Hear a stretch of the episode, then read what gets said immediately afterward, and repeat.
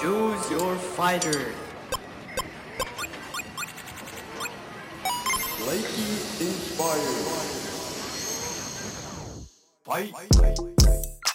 Esta charla que tuve con Gabriela Rocha me cambió muchísimo el panorama de las mujeres y la tecnología.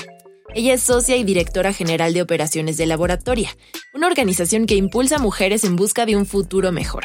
Su trabajo y esta organización es admirable e inspiradora. Ojalá disfruten mucho este episodio. Escuchas Tiene Onda. Un podcast de Ibero 2.cloud, canal digital de la estación de radio Ibero 90.9.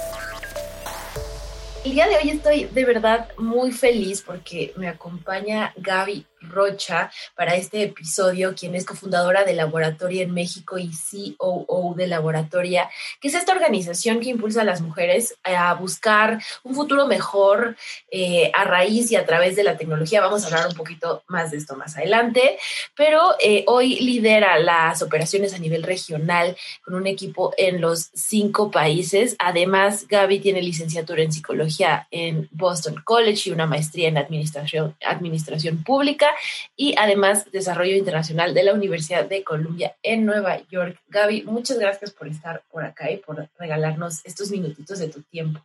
Mil gracias a ti, Almendra. Estoy súper contenta de estar acá contigo. Oye, mi querida Gaby, antes de entrar en materia de laboratoria y además de todo lo que hiciste antes de llegar ahí, me llama mucho la atención y me encantaría que le compartieras a todos los que están escuchando este podcast la importancia de la preparación y de los estudios. Justo leía tu biografía de esta licenciatura en psicología, esta maestría en administración, etcétera, etcétera. Eh, cuéntanos para tu vida profesional, eh, ¿cuál ha sido la importancia de seguirte preparando siempre? Uf, muchísimo, súper, súper importante para mí. La verdad, yo siempre fui un poco, no nerd, creo, pero siempre fui muy curiosa y siempre me gustó mucho, siempre era de las más entusiasmadas en la clase, ¿no? No siempre fui la mejor estudiante necesariamente, pero siempre me interesó aprender, siempre me interesaba tener discusiones y eso es un medio que me, me llevó a este camino de,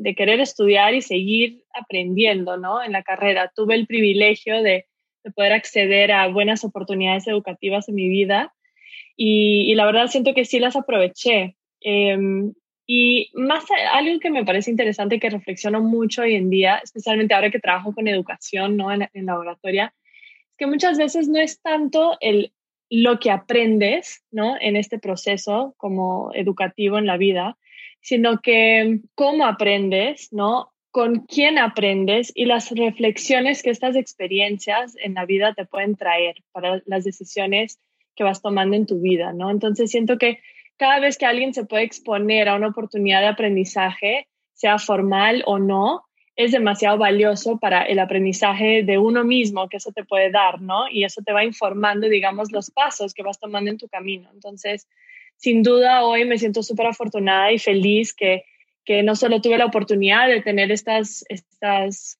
esto, esta experiencia educativa, sino que la quise continuar, ¿no? Y hasta me dediqué para poder hacer una maestría en algo que realmente me apasionaba. Me encanta y sobre todo porque justo se va tejiendo esta historia que vamos a contar a lo largo de estos minutitos de lo que es laboratoria y, y, de lo que eh, de, de, lo que trata y, y, demás. Pero bueno, antes, antes de llegar al tema de laboratoria, eh, me gustaría que nos contaras un poquito sobre esto que hiciste antes de como consultora en políticas públicas acá en la Ciudad de México y luego este tema de dirigir proyectos de desarrollo en las favelas de Río de Janeiro y en los Andes peruanos. Lo que, lo que me dice, eh, por lo menos eh, en esto que leo, que siempre te ha interesado este trabajo social. Sí, así es. Sí, la verdad, lo leíste muy bien. Creo que mi pasión por el trabajo social viene un poco de un, una indignación contra las injusticias sociales, ¿no? Que yo empecé a, a ver e interesarme eh, más o menos temprano en mi vida. Y en la universidad, justo como, como te decía, tuve la oportunidad de tener, un, de tener una clase que mezclaba como filosofía con... Eh, teología, pero de forma muy práctica. lo que, me, lo que me pareció increíble. Entonces, como parte de este curso, teníamos que hacer un trabajo de 14 horas semanales eh, con alguna ONG en la ciudad de Boston. Y de hecho, tú, tú eres evaluada no solamente por lo que aprendías en, en la clase, sino que por tu trabajo en esta ONG, ¿no? Entonces, era como si fuese una práctica. Y ahí trabajé con refugiados eh, de Somalia, de Sudán, que, que, después de pasar 10, 15 años en un campo de refugiados en, en sus países, llegaban a Estados Unidos eh, para, para, reempezar su vida, digamos, ¿no? Y yo trabajaba con esos refugiados y eso me abrió un mundo bastante grande en términos de entender los problemas sistémicos en la sociedad y, decidí realmente como que dedicar tanto mis estudios, aunque estudié psicología y sociología, siempre me apasionó más el lado social de, de, ambos de esos temas, em, dedicarme a eso, ¿no? En mi, en, mi, en mi camino profesional. Algo que me parece valioso compartir es que muchas veces uno, uno escucha estos podcasts y parece que la persona que está del otro lado como que siempre tuvo todo muy claro, ¿no? Siempre, siempre supe exactamente qué iba a hacer y tenía un plan. Y la no fue, no fue para nada así en mi caso. Creo que pocas veces es así para las personas. Pero, pero sí siento que algo que siempre traté de guiarme a través de mis, realmente mis intereses y, mis, y mi pasión y donde yo sentía que quería dedicar mi tiempo, ¿no? Y a veces ese camino no es recto, digamos, o sea, tomé muchas, o sea, me equivoqué muchas veces en ese camino, Em, y decidí que no era eso más que quería un trabajo aquí, un trabajo allá, que al final del día decidí que eso no era para mí, entonces cambiaba y tomaba ese siguiente paso. Pero siento que eso fue un norte que me ayudó, como que entender que esto era realmente lo que me apasionaba y que quería dedicarme a eso, ¿no? Y lo que trabajé tanto en, en Latinoamérica, en Río, con las favelas o las comunidades, como decimos, y en, en, con las comunidades indígenas en los Andes peruanos, eh, fue un intento un poco de eso, de como que volver a trabajar con comunidades que yo sentía que podrían, eh, podrían digamos, tener un, futuro y una realidad distinta a la que tenían, ¿no? La verdad es que fueron, fueron experiencias que me dieron mucho, con las que aprendí muchísimo y crecí mucho, pero también tuvieron su buena dosis de frustración, porque siento que como todo proyecto social bien intencionado, muchas veces no están bien pensados, eh, muchas veces se politizan muy fácilmente y a veces las cosas quedan para la foto, ¿no? Y eso me frustró muchísimo, entonces creo que eso eventualmente me llevó a querer volver a estudiar el tema y estar en la maestría para rodearme y entender un poco este mundo de forma más amplia y ver dónde realmente yo podría tener un impacto eh, más profundo, ¿no? Y, y, y, eso me, me trajo a México, de hecho, donde, donde trabajé como consultora de políticas públicas, porque en ese momento yo tuve un, un medio aha moment, como dicen, eh, donde dije, ah, mira, yo, o sea, la en este camino que te digo, o sea, de donde vas probando y vas pensando que eso es lo que quieres hacer y luego, y luego te das cuenta que no tanto, entonces sigues otro camino. En esas curvas, digamos, de tu vida profesional, em, vas tomando decisiones con base en, en, el aprendizaje que tuviste en la experiencia previa, ¿no? Entonces, yo después de trabajar con proyectos puntuales sociales, y de hecho trabajé en Perú en una empresa en el área de responsabilidad social corporativa, después de estas frustraciones yo dije, ah, ya, la solución es como que influenciar en políticas públicas, ¿no? Que que de hecho entonces de esa manera el impacto es mucho más amplio em, y va más allá de simplemente los beneficiarios directos del proyecto en el que trabajas.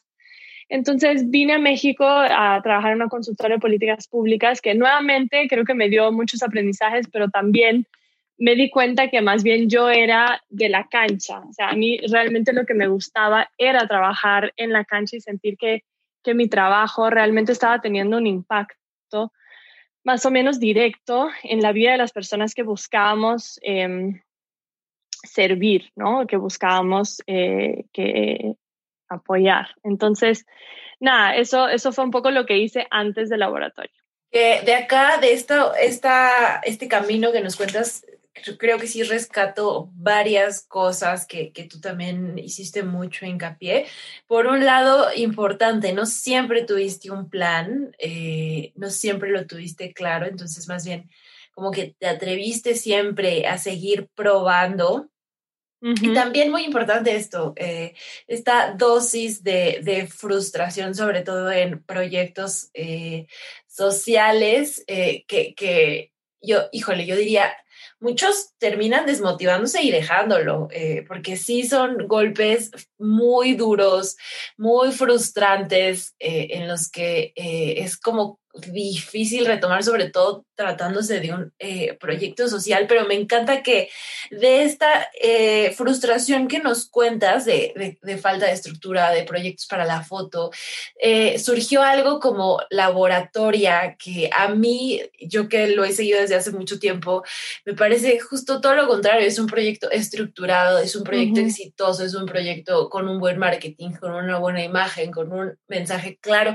Cuéntanos un poquito de laboratoria, mi querida Gaby. Sí, tal cual. O sea, creo que de hecho lo que me enamoró tanto del proyecto y de la idea eh, fue eso, fue, que para mí fue una luz en este camino, ¿no? Yo decía, esto es realmente algo que, bonito y poderoso, ¿no? Y, y, real y que puede tener un impacto significativo eh, en la vida de muchas mujeres, en la industria de tecnología, en el tema de empleabilidad de los jóvenes, o sea, en muchísimas cosas, ¿no? Que, siento que son problemas reales que vivimos en, Latinoamérica y, que pocas veces vemos realmente soluciones claras para esos problemas, ¿no? Entonces, yo, yo me enamoré de esa idea en gran parte por eso. Y mm, Laboratoria, eh, yo, yo empecé junto con mis socios Laboratoria en México en el 2015 Em, lo que nosotros buscamos justamente, o sea, nuestra misión es impulsar a mujeres que sueñan con un futuro mejor a comenzar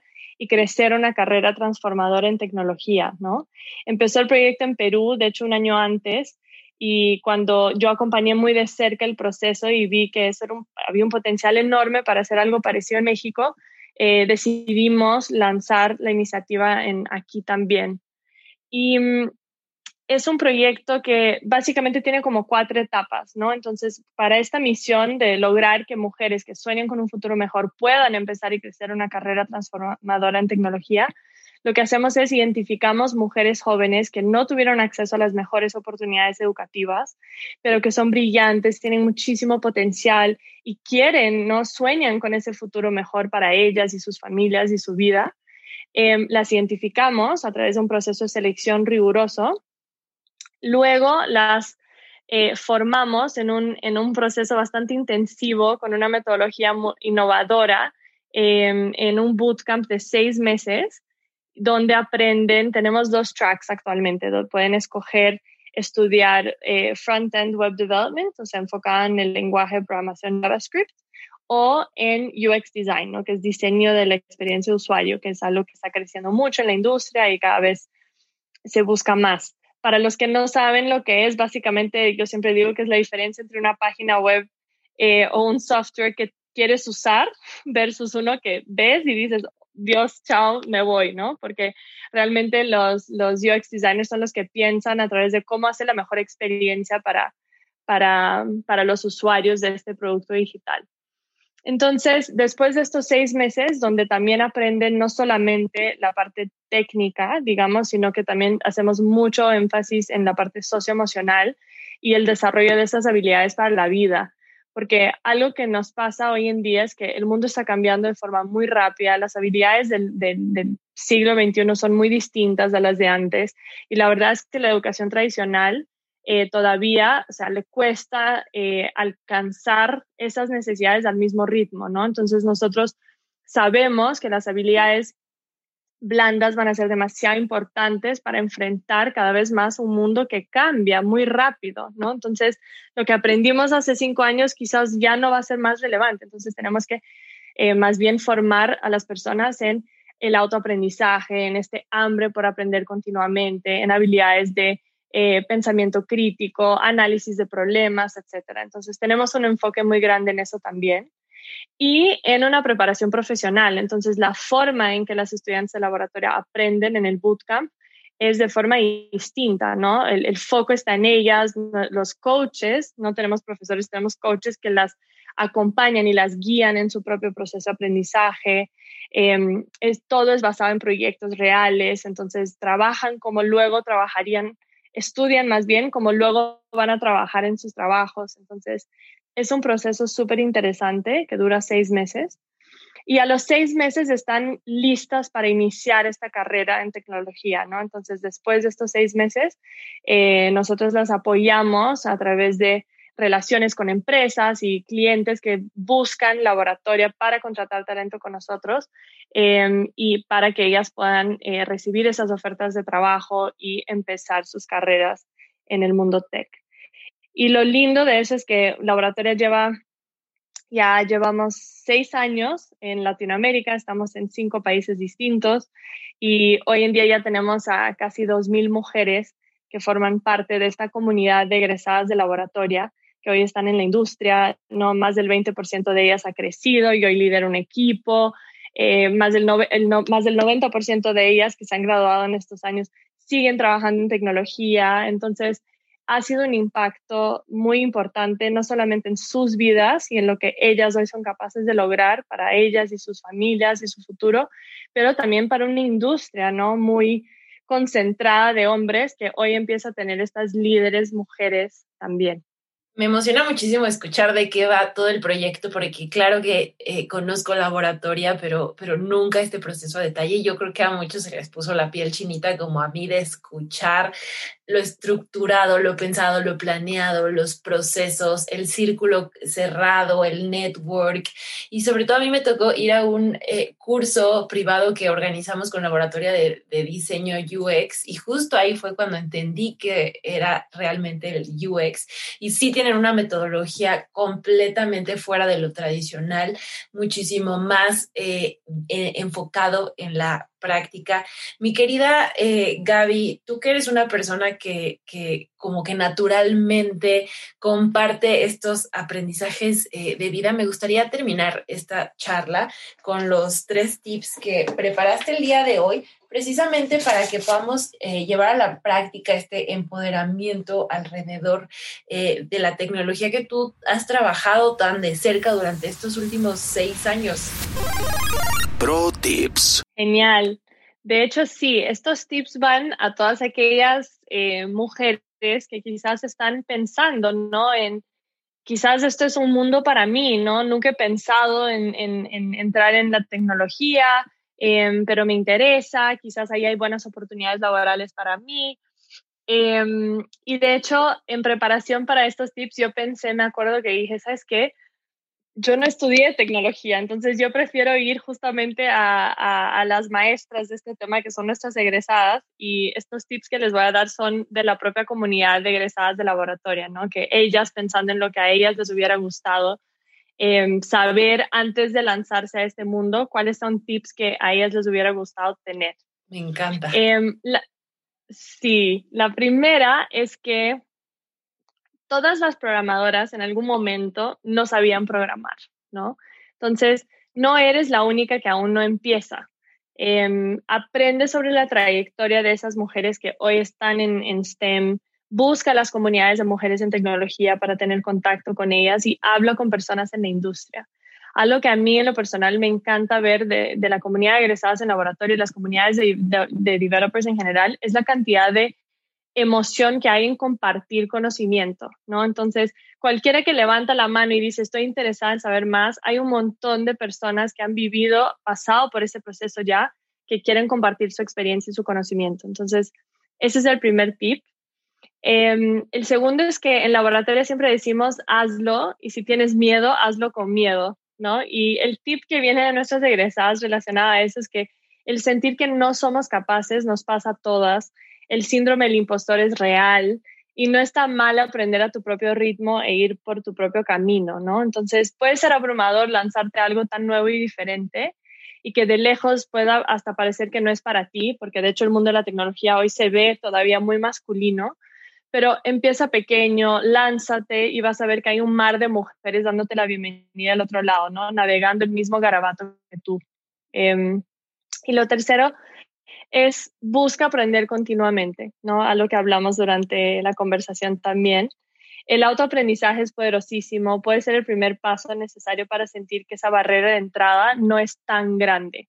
Está bien no saber algo, nadie espera que lo sepas todo y no pasa nada si te equivocas en el camino. Hay un montón de herramientas gratis disponibles online. Aduéñate de ese proceso, empieza descubriendo ese mundo a través del autoaprendizaje y eso te va a abrir un mundo de posibilidades para ya lograr mayor conocimiento en el proceso. Wow, estoy fascinada porque además son tips que puedes aplicar para todo. Haciendo un recap, yo diría justo, nadie nació sabiendo, entonces eh, atrévete a acercarte a alguien que te pueda compartir un poco más. Dos, hazlo. Hazlo aún con, con miedo. Eh, puede parecer abrumador, pero tú lánzate. Y tres, este continuo aprendizaje que más en el mundo de la tech y en lo digital, me atrevo a decir que quien empieza en este camino nunca, nunca lo termina. O sea, no, no, no hay manera de que, de que ese camino eh, pues, tenga un final en realidad. Tal cual, me encanta eso, es súper cierto. Esto se puede aplicar en muchísimas cosas en la vida. 100% querida Gaby. Oye, y antes de eh, cerrar esta conversación, me gustaría finalizar eh, con que nos platicaras qué viene para ti, qué viene para Gaby Rocha próximamente para que los que ya nos hicimos fans tuyos eh, si te sigamos y, estemos ahí pendientes de esto.